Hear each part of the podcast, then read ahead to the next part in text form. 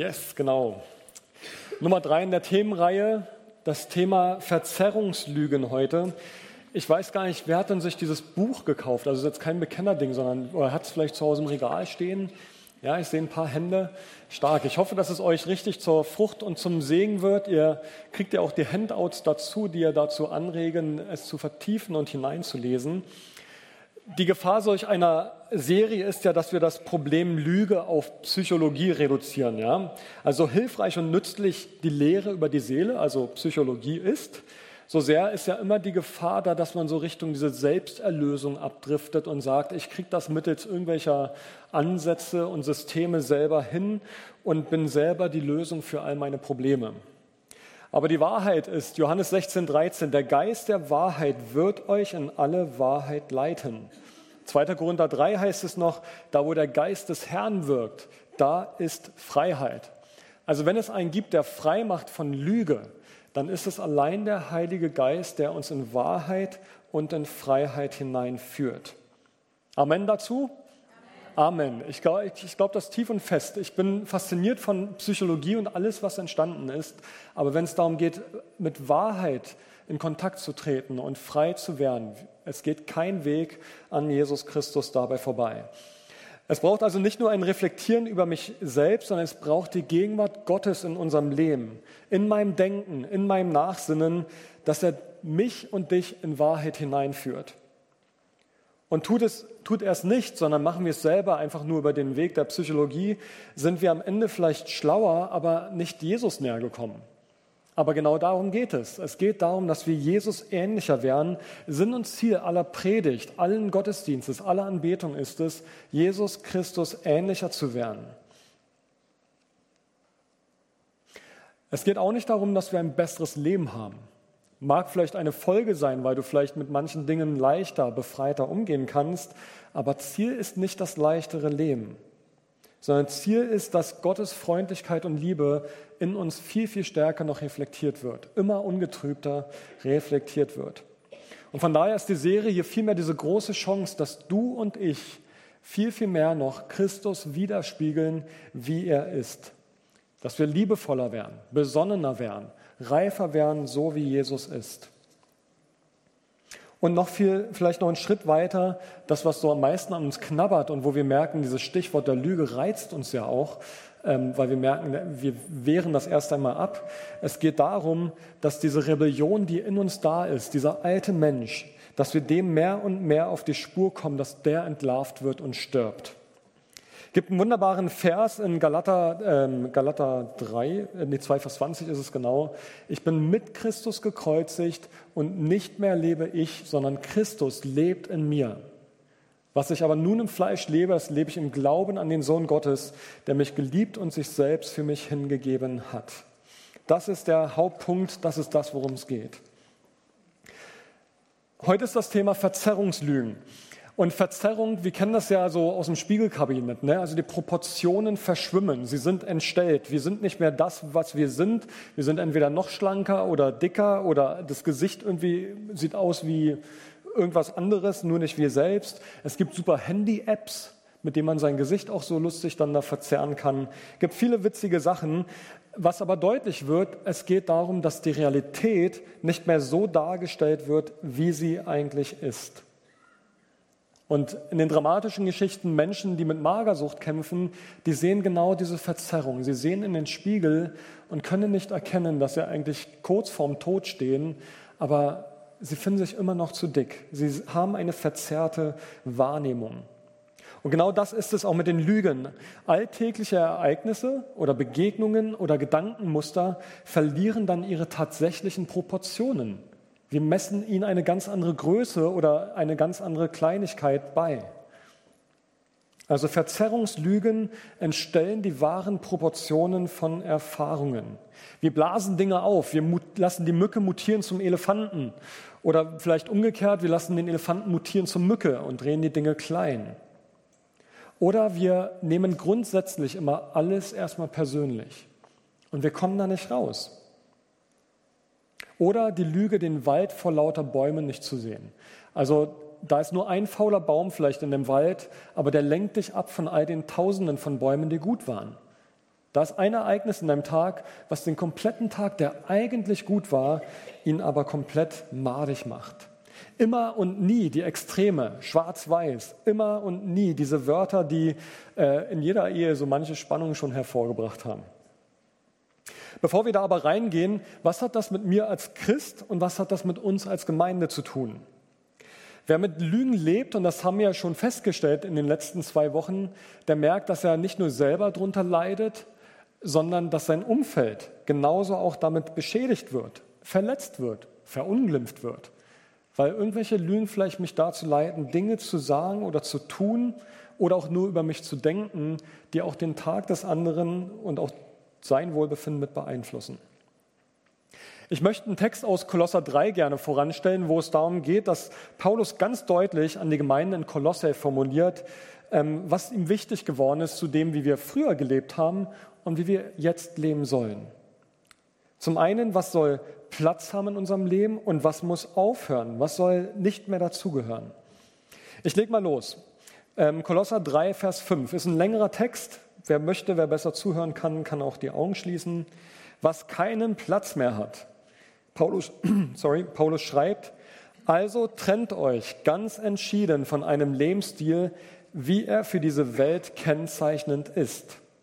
Trennt euch von aller sexueller Unmoral und Ausschweifung, von Leidenschaften und Lastern, aber auch von der Habgier, die den Besitz für das Wichtigste hält und ihn zu ihrem Gott macht.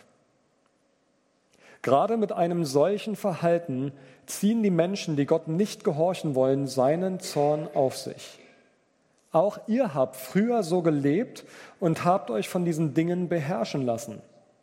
Aber Jetzt ist es Zeit, das alles abzulegen. Lasst euch nicht mehr zum Zorn und zu Wutausbrüchen hinreißen. Schluss mit aller Bosheit. Redet nicht schlecht übereinander und beleidigt niemanden. Hört auf, euch gegenseitig zu belügen. Ihr habt doch euer altes Leben mit allem, was dazugehörte, wie alte Kleider abgelegt. Jetzt habt ihr neue Kleider an, denn ihr seid neue Menschen geworden. Gott ist beständig an euch am Werk, damit ihr immer mehr seinem Ebenbild entsprecht, nachdem er euch geschaffen hat. So habt ihr Gemeinschaft mit Gott und versteht immer besser, was ihm gefällt. Dann ist unwichtig, ob einer Grieche oder Jude oder beschnitten oder unbeschnitten ist, ob er aus einem anderen Kulturkreis oder einem Nomadenvolk stammt, ob er Sklave oder Herr ist Wichtig ist einzig und allein Christus, der in allen lebt, in uns allen lebt. Und jetzt macht er weiter. Was gehört neu dazu? Geschwister, ihr seid von Gott auserwählt und seine geliebten Kinder, die zu ihm gehören. Darum soll jetzt herzliches Mitgefühl euer Leben bestimmen. Ebenso wie Güte, Bescheidenheit, Nachsicht und Geduld. Ertragt einander und vergebt euch gegenseitig, wenn jemand äh, euch Unrecht getan hat. Denn auch Christus hat euch vergeben. Wichtiger als alles andere ist die Liebe. Wenn ihr sie habt, wird euch nichts fehlen. Sie ist das Band, das euch verbindet. Und der Friede, den Christus schenkt, soll euer ganzes Leben bestimmen Gott hat euch dazu berufen, in Frieden miteinander zu leben. Ihr gehört ja alle zu dem einen Leib von Christus. Dankt Gott dafür. Lasst die Botschaft von Christus ihren ganzen Reichtum bei euch entfalten. Unterweist und ermahnt euch gegenseitig mit aller Weisheit und dankt Gott von ganzem Herzen mit Psalmen, Lobgesängen und Liedern, die euch Gottes Geist schenkt. Ihr habt doch Gottes Gnade erfahren. All euer Tun, euer Reden wie euer Handeln soll zeigen, dass Jesus euer Herr ist. Weil ihr mit ihm verbunden seid, könnt ihr Gott, dem Vater, für alles danken. Ich bete kurz. Herr, ich bete, dass dein Wort, war jetzt viel, ich bete, dass dein Wort Frucht trägt in uns und dass du durch deinen Heiligen Geist unsere Ohren aufschließt für dein Reden, Herr. Amen. Ich möchte noch mal tiefer in den Text reinschauen. Dreh- und Angelpunkt dieser Verse ist, ertragt einander und vergebt euch gegenseitig, wenn jemand euch Unrecht getan hat, denn auch Christus hat euch vergeben. Und dann folgt Paulus nochmal fort, der nächste Vers, wichtiger als alles andere ist die Liebe. Wenn ihr sie habt, wird euch nichts fehlen. Sie ist das Band, das euch verbindet. Dieses Band klingt harmlos, klingt wie so äh, Geschenkband oder was, was glänzt oder irgendwie schön ist und mit der Schere wird es auch schnörkelig. Aber es geht viel tiefer. Das griechische Wort, was hier steht, lautet Syndesmos. Und das ist ein zusammengefügtes Wort aus Syn, was mit heißt. Synergie kennt man vielleicht, also Syn und Energie, Synergie. Ähm, Syn ist das eine Wort und Desmos ist das zweite Wort und das bedeutet Kette, Fessel. Auch Gefängnis wird übersetzt. Und beide Wörter zusammengenommen ergeben zusammengebunden, mitgefesselt, zusammengefesselt. Und du und ich, wir haben alle sogar Syndesmos-Bänder in unserem Körper drin, oder Syndesmose-Bänder heißen die dann. Elle und Speiche in unserem Arm werden zusammengehalten durch das Syndesmoseband. Wadenbein und Schienbein wird zusammengebunden durch das Syndesmoseband. Wer Michael Baller kennt, WM in Afrika, sein Syndesmoseband war äh, gerissen, als er von Prinz Boateng da so hart gefault wurde, schon ewig her. Afrika-WM, ich habe es jetzt nur beim Nachlesen dann entdeckt.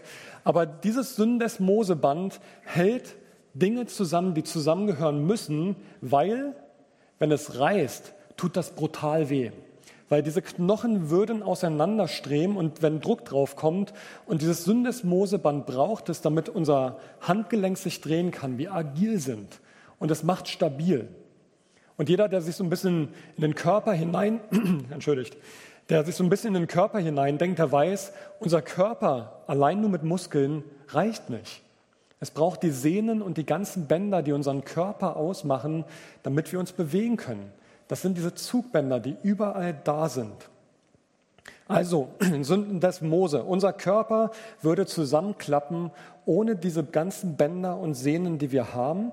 Und ganz konkret, dieses Sünden des Moseband hält etwas zusammen, was zusammengehört. Elle und Speiche ohne einander funktioniert nicht.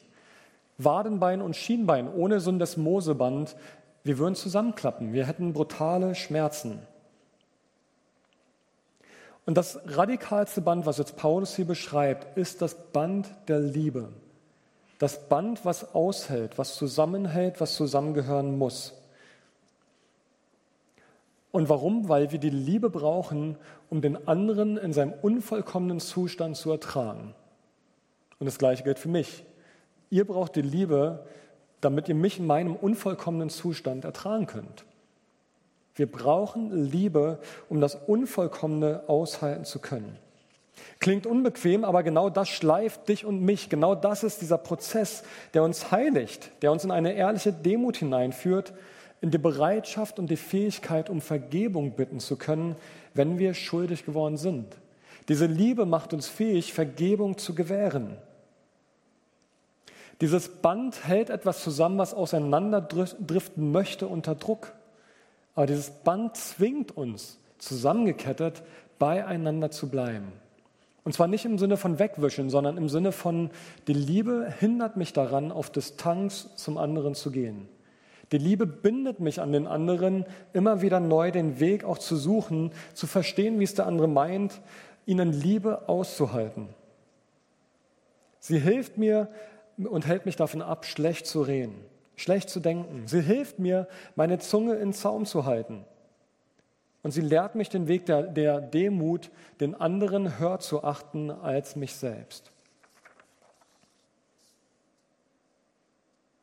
Also echte Gemeinschaft, wie Jesus sie meint, tut immer beides. Sie trägt dich in Liebe und sie erträgt dich in Liebe. Also Paulus sagt, geht nachsichtig miteinander um, also wörtlich ertragt einander, vergebt einander, wenn einer dem anderen etwas vorzuwerfen hat. Genauso wie der Herr euch vergeben hat, sollt auch ihr einander vergeben. Vor allem aber bekleidet euch mit der Liebe, sie ist das Band, das euch zu einer vollkommenen Einheit zusammenschließt. Mit diesem Text im Hinterkopf möchte ich gerne mit euch auf diese Verzerrungslügen gucken, weil alles auf diesem Hintergrund jetzt läuft, dass da dieses Syndesmoseband ist, was uns zusammenhalten möchte, was uns zwingt zum Zusammenhalten. Und ich fange mal an. Es gibt eine Lüge, die habe ich vorhin schon am Anfang genannt, die Vergrößerung. Aus der Mücke einen Elefanten zu machen. Die Dinge viel, viel größer zu machen, als sie tatsächlich sind. Und das ist eine ziemliche verbreitete Form der Realitätsverzerrung. Je stärker wir vergrößern, ist logisch, desto emotionaler werden wir. Je härter der Vorwurf in mir gewachsen ist, desto größer meine Emotion, die damit verbunden ist persönlich bin so ein Autofahrer, ja. Also ihr seid ja alle Autofahrer, aber äh, ich merke, wenn ich Autofahrer, äh, Auto fahre, dann neige ich zu dieser Vergrößerung. Jemand schleicht und in mir steigt eine Emotion auf, weil ich ein verzerrtes Bild über die Person vor mir im Auto habe und ich rege mich auf, warum die nicht den Blinker rechts setzt, damit man überholen kann. Dabei sucht er einen Parkplatz, aber blinkt nicht oder blinkt auf einmal links oder fährt einfach nur langsam, obwohl 50 erlaubt sind. Wie auch immer. Ich habe das, glaube ich, schon öfter in der Predigt erwähnt. Ich bin noch nicht so viel weiter in der Heiligung gekommen. Ähm, aber ich bin da einfach nicht gut drin, beim Autofahren ruhig zu bleiben. Obwohl ich ein relativ entspannter Mensch bin, aber beim Autofahren, ah, ich verstehe es einfach nicht. Innerlich, was passiert? Ich zeige der Person den, äh, den Schuldfinger. Ich habe noch nie einen Stinkefinger zum Glück gezeigt. Äh, ich mache es auch nur innerlich. Aber innerlich ist der andere daran schuld, dass es mir jetzt gerade nicht gut geht. Er ist schuld an meinen Gefühlen, an meiner Neigung zu vergrößern und alles. Und ich verstehe mich selber dabei nicht, aber ich merke, da ist etwas in mir als Justierung da, dass es da wie so einen Träger gibt und auf einmal wächst in mir etwas an, was eigentlich viel, viel kleiner ist. Ich mache es mal beispielhaft. Es ist wie ein 5-Cent-Ereignis, eigentlich total harmlos, fast ohne Wert. Und in mir wird es zu einem 5-Euro oder wenn es ganz schlimm läuft, zu einem 500-Euro-Ereignis. Aber eigentlich ist es nur ein 5-Cent-Ereignis.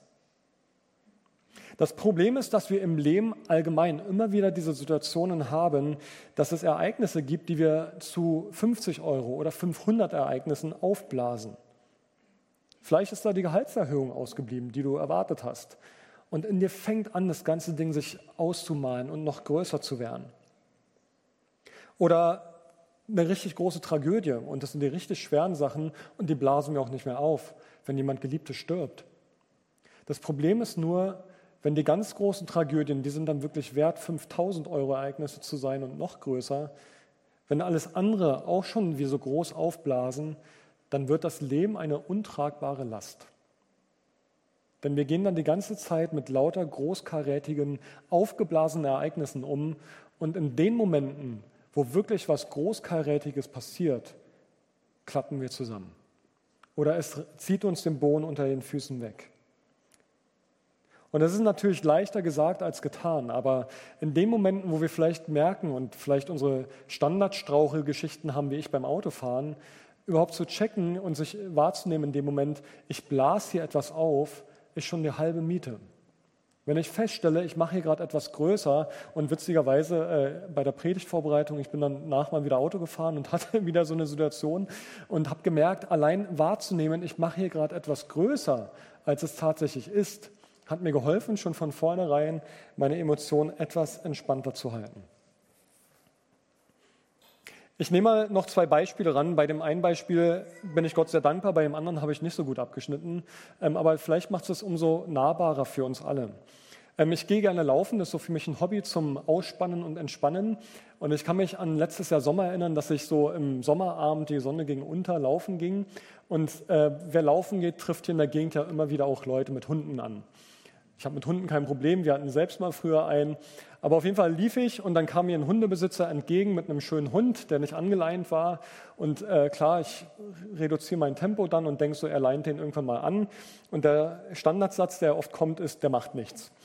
Und der hat auch wirklich nichts gemacht. Aber ich war so ein bisschen ärgerlich, weil ich weiß, meine Kids und meine Frau, die sind ein bisschen, was Hunde angeht, etwas ängstlicher drauf. Und mich stört es dann, dass der Menschen so selbstverständlich davon ausgehen, dass Leute kein Problem damit haben sollten, dass der Hund nicht angeleint ist, möchte auch keinem auf die Füße treten. Wie gesagt, ich mag Hunde, ja? aber ich war auf jeden Fall so ein bisschen angenervt und habe gesagt, hey, können Sie nicht einfach einen Hund an die Leine nehmen? Und es war ein super freundlicher Mann, der total nett reagiert, war eher irritiert, warum ich so straff reagiert habe. Und ich lief dann weiter, ging den Buckel hoch und mir hat die Situation keine Ruhe gelassen, weil ich gemerkt habe, ich habe den Mann nicht gut behandelt in dem Moment und er war sehr freundlich und sehr verständnisvoll und ich habe ihn angeblafft. Und dann lief ich weiter den Berg hoch und irgendwann dachte ich, ja, nee, das kann ich so nicht auf mich beruhen lassen und bin umgedreht, Ich bin den Berg wieder runter, den ich später wieder hoch musste, ähm, und bin umgedreht ihm hinterher und habe mich bei ihm entschuldigt. Und er war total perplex und total baff.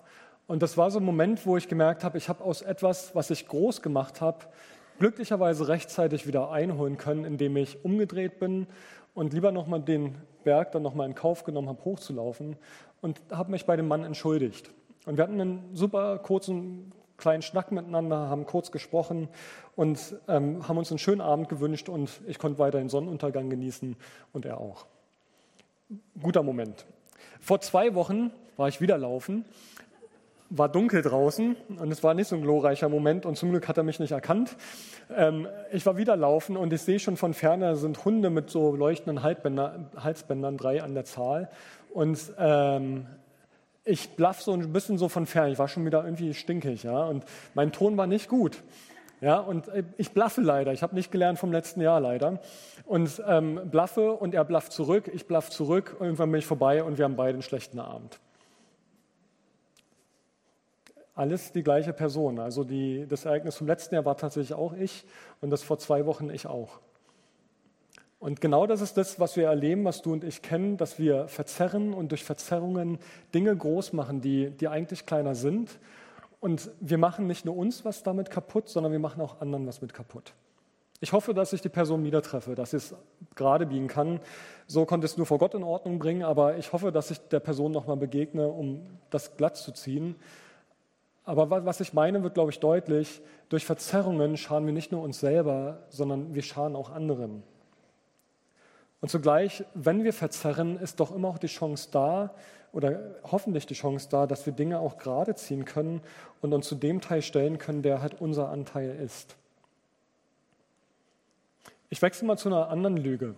Die Lüge, alles persönlich zu nehmen. Da hat dich jemand nicht gegrüßt oder jemand hat dich mitten im Satz äh, unterbrochen oder komisch angeschaut oder dich versetzt bei einer Verabredung und die Interpretation ist dann oft, dass wir irgendwie verletzt sind und uns persönlich abgelehnt fühlen. Ich bin dir offensichtlich nicht wichtig, würden wir vielleicht auf dem Beziehungsohr hören. Und statt dass das ein 50 Cent oder ein 5 Cent Ereignis bleibt, machen wir es groß und fühlen uns selber dadurch abgewertet. Die wichtige Frage dabei ist eigentlich vielmehr, sagt das Verhalten des anderen nicht vielmehr etwas über ihn aus als über mich? In dem Moment sagt das Verhalten des anderen nämlich viel, viel mehr über ihn aus, dass er vielleicht irgendwas verpeilt, irgendwas verplant, irgendwas übersehen hat und nicht über mich, dass das meinen Wert betrifft oder in Frage stellt. Vielmehr müssten wir davon ausgehen, dass es für jede Situation mindestens vier weitere Erklärungen gibt, die nichts mit mir zu tun haben. Also wenn du versetzt wirst oder jemand dich komisch anschaut, was auch immer, die Herausforderung ist, und hier ist die Herausforderung, such mindestens drei oder vier Gründe, warum die Person das getan hat, die nichts mit dir zu tun haben. Beziehe es nicht direkt auf dich. Das heißt, du wurdest vielleicht in der Gemeinde von jemandem nicht gegrüßt, trotz Blickkontakt. Überleg dir vier Gründe, warum das passiert ist und es nicht mit dir zu tun hat. Vielleicht war der andere in Gedanken versunken, vielleicht hat er irgendeine andere Person gesucht oder hat einmal seine Brille nicht aufgehabt. Das wird bei mir schon reichen. Da sehe ich bei euch gar nichts mehr. Also kann er verschiedene Gründe haben, aber nicht alles gleich auf sich beziehen. Es gibt einen schönen Satz, äh, jemand hat mal gesagt, mit 20 Jahren machen wir uns Sorgen darum, was die anderen von uns denken. Mit 40 ist es uns egal, was sie von uns denken. Und mit 60 erkennen wir, dass sie überhaupt nicht an uns gedacht haben. Macht es manchmal viel einfacher. Und Humor hilft ja dabei manchmal. Aber da ist, glaube ich, so viel dran. Wir machen uns viel zu viel Gedanken über das, was andere von uns denken könnten oder ob sie uns gut oder in Ordnung finden. Und wir merken gar nicht, dass die Person selber die ganze Zeit darüber nachdenkt und gar nicht mit mir beschäftigt ist. Also, wenn dich das nächste Mal jemand im Verkehr schneidet oder ein Hund dir entgegenrennt, gut, wenn er entgegenrennt, solltet er laufen. Äh, aber wenn euch ein Hund entgegenkommt, dann, dann versetzt dich da hinein, dass es hier zuerst nicht um dich geht Oder wenn die Socken und die Unterhosen zu Hause rumliegen, bezieh es nicht zuerst auf dich, sondern es sagt vielmehr etwas über die Person aus, die das versäumt hat. Das, und damit fasse ich den Punkt zusammen, das, was andere tun, sagt im Allgemeinen viel mehr über die andere Person aus als über dich. Wie du aber darauf reagierst, sagt jedoch einiges viel, viel mehr darüber aus, wer du bist und wie du damit umgehst. Und ich ergänze nochmal vielleicht darüber hinaus, es sagt auch darüber etwas aus, wie heil und, ich, und versöhnt ich mit mir selber bin. Eine weitere Lüge, Schwarz-Weiß-Denken. Hast du den Vorwurf schon mal gehört, dass du alles schwarz-weiß siehst? Dass du polarisierst. Und wenn dir das jemand mal vorgeworfen hat, dann wäre das diese klassische Form auch von einem verzerrten Denken, vielleicht nur in dieser einen Situation, aber vielleicht auch als grundsätzliches Thema, dass du die Welt innerlich zerschneidest in schwarz und weiß, alles oder nichts. Ereignisse beschreibst du vielleicht mit entweder das war fantastisch oder das war absolut schrecklich, aber dazwischen gibt es nicht viel. Menschen sind gut oder böse, Politiker werden entweder bewundert oder verachtet. Grau existiert im Malkasten nicht. Es gibt nur schwarz oder weiß. Viel schwieriger wird es, wenn wir das gleich auch nach innen hin anwenden. Wenn wir entweder nur Lump oder Heiliger sind. Wenn wir in absoluter Übersteigerung von uns in den einen Momenten denken und in den anderen im tiefsten Morast der Selbstverachtung liegen. Lump oder Heiliger, vollkommen verdorben oder vollkommen heilig. Und vielleicht kennst du dieses Auf und Ab in dir drinnen. Ein Schauspieler ist mal gefragt worden, wie er mit seinen Alkoholproblemen in jungen Jahren zurechtgekommen ist. Und er hat gesagt, dass er ein Größenwahnsinniger mit starken Minderwertigkeitsgefühlen war. Ein Größenwahnsinniger, der mit starken Minderwertigkeitsgefühlen gekämpft hat. Und der Alkohol war seine Möglichkeit, diese Berg- und Talfahrt, die er innerlich immer wieder erlebt, damit äh, zu entgehen oder zu betäuben. Lump und Heiliger sind wir alle in gewisser Maßen in uns drin. Wir sind es alle in gewisser Weise. Die Beispiele, die ich gerade gezeigt habe von mir, machen es deutlich. Und vielleicht wird es nochmal deutlicher, wenn wir das Bild vom toten Winkel verwenden. Der tote Winkel ist genau das. Wenn wir uns nur auf den Rückspiegel verlassen, dann glauben wir alles im Blick zu haben. Aber entscheidend ist, was in diesem toten Winkel sich annähert oder an uns herankommt und wir sehen es einfach nicht.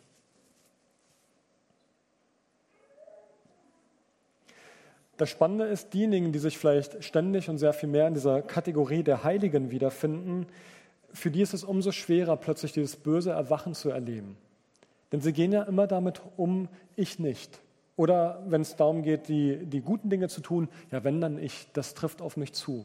Was Ehebruch? Ich niemals, auf gar keinen Fall. Und wenn sie dann das erleben und da hineingeschlittert sind, dann heißt es auf einmal, ausgerechnet ich, der ich die hohen Standards hatte, der immer korrekt gelebt hat, immer angepasst war, ausgerechnet ich. Und da ist Bestürzung und Verzweiflung dabei, aber hinter diesem Satz steckt eine unglaublich große Arroganz nämlich der Glaube, dass mir das nie passieren würde. Die Ignoranz, den toten Winkel wahrzunehmen und mich nur auf die Spiegel zu verlassen, die mir irgendwie einen halbwegs einen Überblick über das hinter mir geben. Ausgerechnet ich ist zutiefst eigentlich ein Anerkennen, wie, wie arrogant man ist oder ein Überführtsein davon, wenn man feststellt, ich bin ja gar nicht so gut, wie ich eigentlich dachte. Also der tote Winkel, ihn wahrzunehmen und ihn, ihn im Hinterkopf zu haben, ist etwas, was wir ganz, ganz dringend immer wieder brauchen. Und wenn du denkst, du brauchst es nicht, dann willkommen im Club der selbsternannten Heiligen. Der Sturz ist nicht mehr fern. Er ist wirklich nicht mehr fern. Und das Spannende ist dann nochmal umgekehrt, wenn wir den selbsternannten Lumpen herannehmen, auch er ist arrogant, denn er sagt, hey, ich bin viel schlimmer im Sündiger als ihr. Ich bin der schlimmste und schrecklichste Sünder, dass ich weit über euch mittelmäßigen Sündern oder weit unter euch mittelmäßigen Sündern stehe. Und er ergeht sich in seiner tiefen Scham und seiner Selbstanklage und kommt da nicht heraus und begreift nicht, dass Christus die Erlösung ist. Vielleicht klingelt es bei jemand, weil Paulus ja selber sagt, ich bin der Schlimmste von allen, aber er ist aus dieser Senke heraus und hat begriffen, Christus hat für mich alles am Kreuz bezahlt. Aber der selbsternannte Lump, der wird immer sagen, ich bin der Schlimmste. Und vielleicht rechtfertigt er sogar mit seinem schlimmen Leben all das, was dann auch nochmal weitergeht an der Stelle. Eine weitere äh, sehr schlüssige Lüge, die wir in unserer Gesellschaft ganz stark verankert haben, wenn ich es fühle, stimmt es auch. Nur weil ich mich wertlos oder dumm oder ungeliebt fühle, heißt es nicht, dass ich es auch bin. Oder nur weil ich Verliebtseinsgefühle habe, heißt es noch lange nicht, dass ich den mal heiraten werde. Die Lüge dahinter, wenn ich so fühle, muss es auch so sein. Das nennt man emotionales Denken, weil ich das Gefühl habe, dass es wahr ist, muss es wahr sein. Ist ziemlich schlüssig, zumindest vom Gefühl her. Aber wir merken, dass emotionales Denken dazu führt, dass Gefühle wie Tatsachen erscheinen. Aber Gefühle, wissen wir alle, sind sehr veränderlich. Die sind nur Gefühle. Schwer vorauszusagen, manchmal sehr impulsiv, manchmal hochleidenschaftlich, manchmal zu Tode betrübt. Und wir merken, wie irrational manchmal unser Denken und unser Fühlen eigentlich tatsächlich ist. Interessant ist, dass in unserer Kultur aber Gefühle regelrecht vergöttert werden. Wenn du Person XY liebst, dann mach doch. Da ist doch in Ordnung. Ob er verheiratet ist oder nicht, aber du liebst doch die Person. Du musst doch deinem Herz folgen. Wir haben vor ein paar Wochen gehört, mehr als alles andere, achte auf dein Herz. Nicht folge deinem Herzen, sondern achte auf dein Herz. Den Gefühlen zu folgen ist wie wenn ich die Gefühle vergötter. Das ist eine Aussage, wo ich die Gefühle zum höchsten Kriterium mache für jede Entscheidung, die ich treffe. Und mal, wenn wir das mal runterbrechen in die Realität, stell dir vor, du würdest immer deinen Gefühlen folgen. Da gäbe es Tote. 100 Pro. Ich würde alles kaufen, ich würde alles klauen, alles nehmen, was ich habe. Alles, was ich begehre, würde ich nehmen, weil der alte Mensch in mir so vordergründig da wäre. Das Leben wäre pure Anarchie, rücksichtslos ohne Ende, wenn wir nur nach dem gehen würden, was wir fühlen. Es geht nicht darum, Gefühle zu ignorieren, es geht darum, Gefühle wie auch Tatsachen, also Kopf und Herz, mit einzubeziehen in Entscheidungen, die wir treffen. Es braucht Kopf und Herz. Und wenn ein junges Pärchen sagt, wir lieben uns so sehr, wir können uns nicht vorstellen, irgendwelche Probleme mal zu haben, dann ist es umso wichtiger, dem Pärchen zu sagen, ihr solltet es euch aber vorstellen, denn ihr werdet Probleme haben. Die rosarote Brille, die darf natürlich mit der Zeit eh von allein verblassen, aber wahrzunehmen, wir werden Probleme haben. Es ist nur realistisch. Es geht tiefer als nur Gefühle. Spannender ist jetzt, wie gehen wir mit diesen Lügen eigentlich um?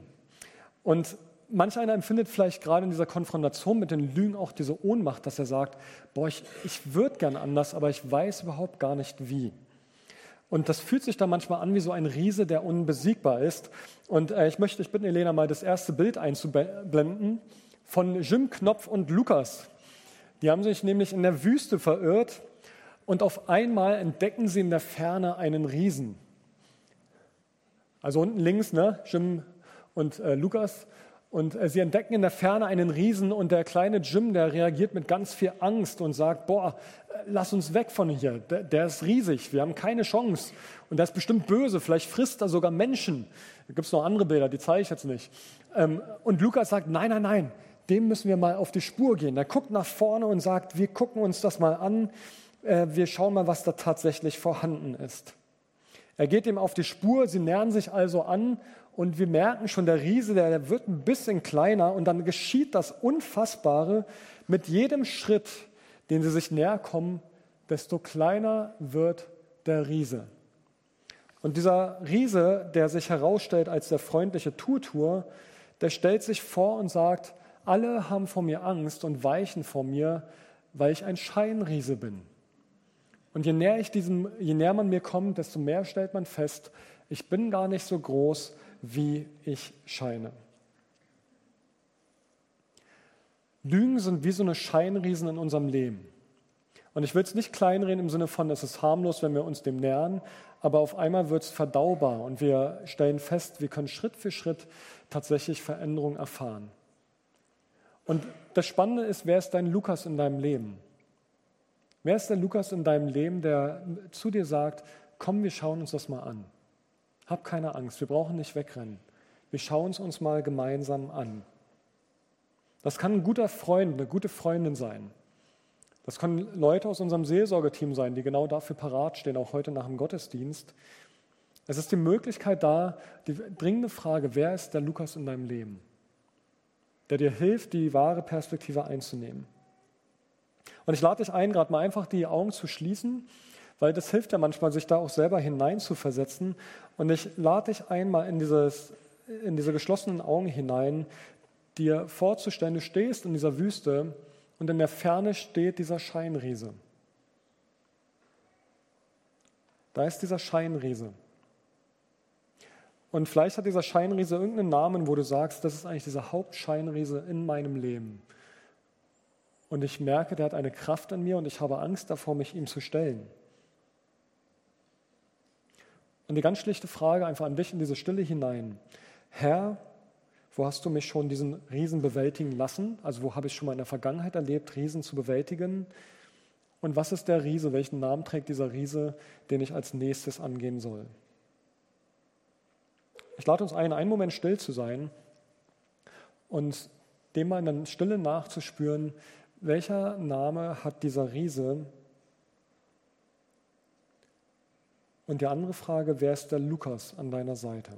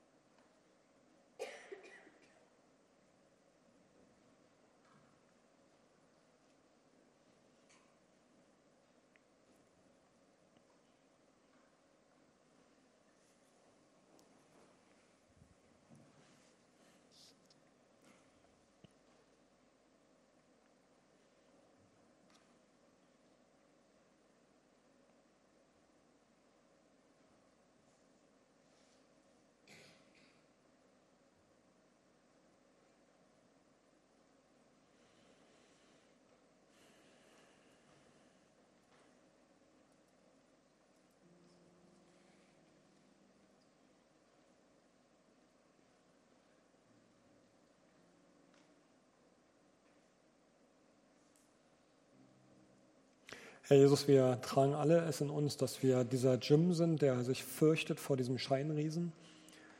Und zugleich sind wir auch Bruder und Schwester für andere Menschen und können der Lukas für den Verzagten an unserer Seite sein. Und Herr, das bitte ich dich für uns als Gemeinde. Wir, wir haben Hunger nach mehr von dir. Wir wollen dir ähnlicher werden, Herr. Und wenn wir dein Wort lesen, dann, dann wird es ganz deutlich, dass Nachfolge richtig an die Substanz geht, dass Nachfolge uns was kostet. Und ich bitte dich für uns als Gemeinde, für jeden Einzelnen, der hier sitzt, jung und alt, dass deine Wahrheit noch viel tiefer durch deinen Heiligen Geist eintritt und Eingang findet bei uns. Herr, ich bete, dass jetzt Lügen hier entmachtet werden, die im Raum da sind.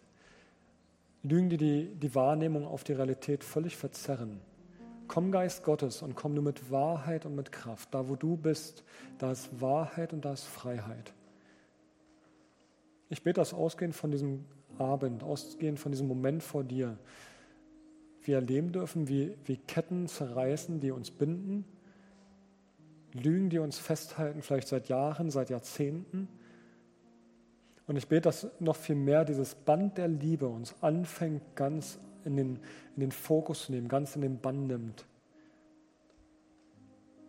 Dass da, wo wir bisher nicht fähig waren zu lieben, weil wir in Vorhaltungen waren, Dinge aufgeblasen haben, festhalten an der Schuld eines anderen, dass du uns durch deine Liebe fähig machst zu vergeben, weil du uns zuallererst vergeben hast. Lass heute Entscheidungen fallen, Menschen zu vergeben, Menschen loszulassen aus Schuld. Lass heute Abend Entscheidungen fallen, auf andere zuzugehen, wo Schuld entstanden ist. Sich zu beugen und sich dem Bruder, der Schwester zu nahen und um Entschuldigung, um Vergebung zu bitten.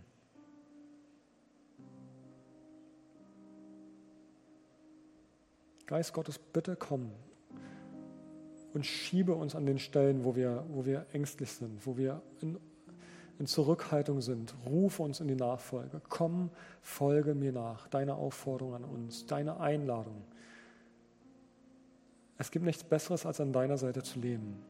Jeder, der jetzt vielleicht neu ist heute Abend und das erste Mal da ist, ich kann dich nur ermutigen und ermuntern, nimm diesen Jesus in deinem Leben auf. Er macht dich frei von Wahrheit, er, äh, frei von, von Lügen, er führt dich in Wahrheit hinein.